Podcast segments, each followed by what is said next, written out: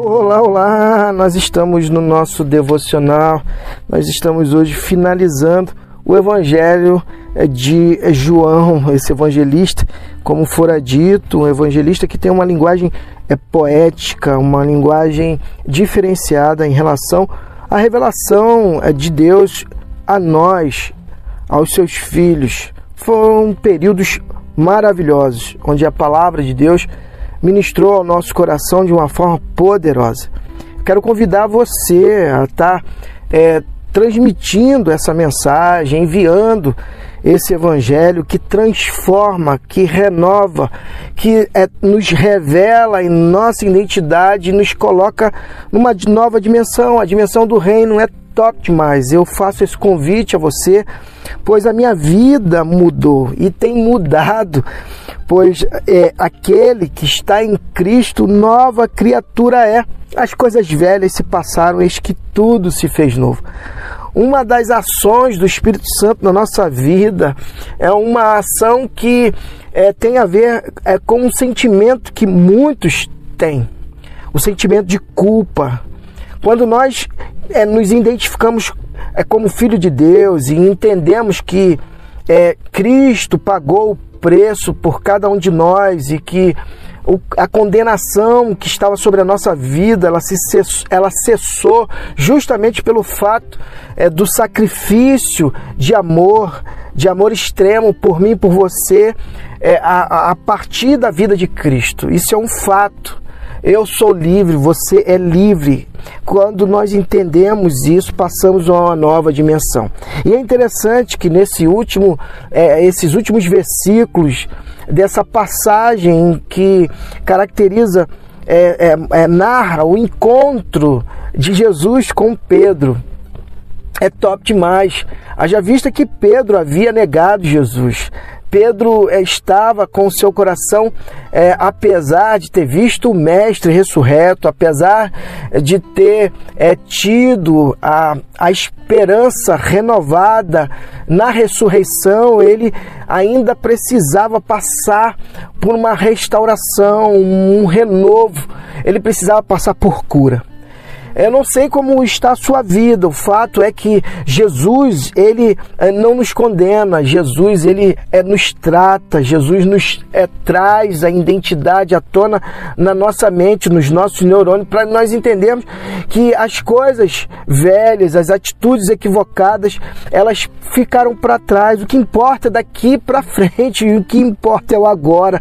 O que importa é o seu relacionamento com Deus, o seu relacionamento com o próximo. Você me ama? Essa foi a pergunta que Jesus fez a, a Pedro em é, João 21, 15. Depois de terem é, se alimentado daquele encontro que Jesus teve ali na praia com os discípulos, Jesus vai agora chamar a parte Pedro e justamente estabelecer a cura, a restauração do sentimento que porventura estava é, neutralizando Pedro nas suas emoções, que era justamente o sentimento de culpa, o sentimento daquilo que ele é, deveria ter feito e não fez, que for é, é seguir a Jesus, é confirmar aquilo que ele havia dito em relação e até as últimas consequências em relação à morte de Jesus, mas isso não aconteceu, ele negou, nós conhecemos a história. Depois de terem se alimentado, Jesus é, disse a Pedro: Simão, é filho de João, você me ama a mais do que estes? Sim, Senhor, tu sabes que te amo. Jesus disse: Alimente meus cordeiros. Então perguntou pela segunda vez: Simão, filho de João, você me ama? Sim, Senhor, tu sabes que te amo. Jesus disse: Toma conta das minhas ovelhas. Jesus perguntou pela terceira vez: Simão, filho de João, você me ama?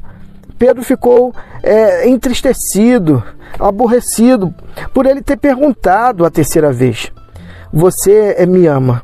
Então respondeu: Senhor, Senhor, tu sabes tudo e tu sabes que te amo. Jesus disse: Alimente minhas ovelhas. Vou dizer uma verdade. Quando você era jovem, vestia-se e ia onde queria, mas quando for velho, estenderá as mãos enquanto outra pessoa irá vesti-lo e levá-lo para onde você não quer. ele disse isso para indicar o tipo de morte pelo qual é Pedro iria glorificar a Deus. Em seguida ordenou: "Siga-me". Virando a cabeça, Pedro percebeu que o discípulo que Jesus amava estava ali perto. Quando Pedro o avistou, perguntou a Jesus: Senhor, o que vai acontecer com ele? Jesus respondeu: Se eu quiser que ele viva até que eu volte, o que você tem com isso? Siga-me, você. Foi por isso que se espalhou o boato entre os irmãos de que aquele é, discípulo não morreria. Mas não foi o que Jesus disse. Ele disse apenas: Se eu quiser que ele viva até que eu volte, o que você tem com isso? Esse é o mesmo discípulo que foi testemunho ocular de todas as coisas e as escreveu, e todos sabemos que seu relato é confiável e preciso há muitas outras coisas que Jesus fez. Se todas fossem escritas, cada uma delas, uma por uma, não consigo imaginar um mundo grande o bastante para caber tamanha biblioteca. Top demais esse contexto é final é de João 21, em que Jesus ele vai tratar as emoções de Pedro, justamente para que Pedro é, fizesse aquilo que ele deveria ter feito naquele momento que ele, é, de forma taxativa, disse a Jesus que não o negaria. Ele ali, apesar de ter tido é, um momento é, de extrema é, convicção no seu falar, mas ele na realidade não é, tinha é, conhecimento dele próprio. Jesus é, queria, era justamente é, deixar claro a Pedro que nem ele mesmo conhece a, as suas é, intimidades, aquilo que está no mais profundo do seu ser. Isso significa que Deus quer de nós que venhamos é, entender que Ele tem um domínio sobre todas as coisas. Ele conhece as nuances dos nossos neurônios, Ele conhece o mais profundo do nosso ser. Por isso, a gente deve simplesmente confiar naquilo que Ele é, disser, cada um de nós. Isso é top demais. Pedro precisaria apenas reconhecer que ele é Senhor sobre todas as coisas, que ele conhece tudo, que ele sabe tudo e que ele tem todo o poder. É isso que é Deus queria que ele reconhecesse e ele agora havia reconhecido, então a cura estava estabelecida que nesse dia possamos estar reconhecendo que nós não nos conhecemos, mas que Deus nos conhece e revela a nossa identidade toda manhã. E Ele é, nos conduz à nossa identidade maior, que é justamente a identidade de sermos filhos amados dele. Por isso, que esse dia seja um dia é, de restauração na minha na sua vida, no nosso viver, e que ao introduzir é, a leitura é, do, das epístolas de João, você seja tão abençoado quanto na leitura do Evangelho de João. Que Deus continue ministrando ao seu coração a partir deste canal, a partir dessas reflexões e que sua vida seja uma vida devocional para a glória de Deus. E que Deus te abençoe.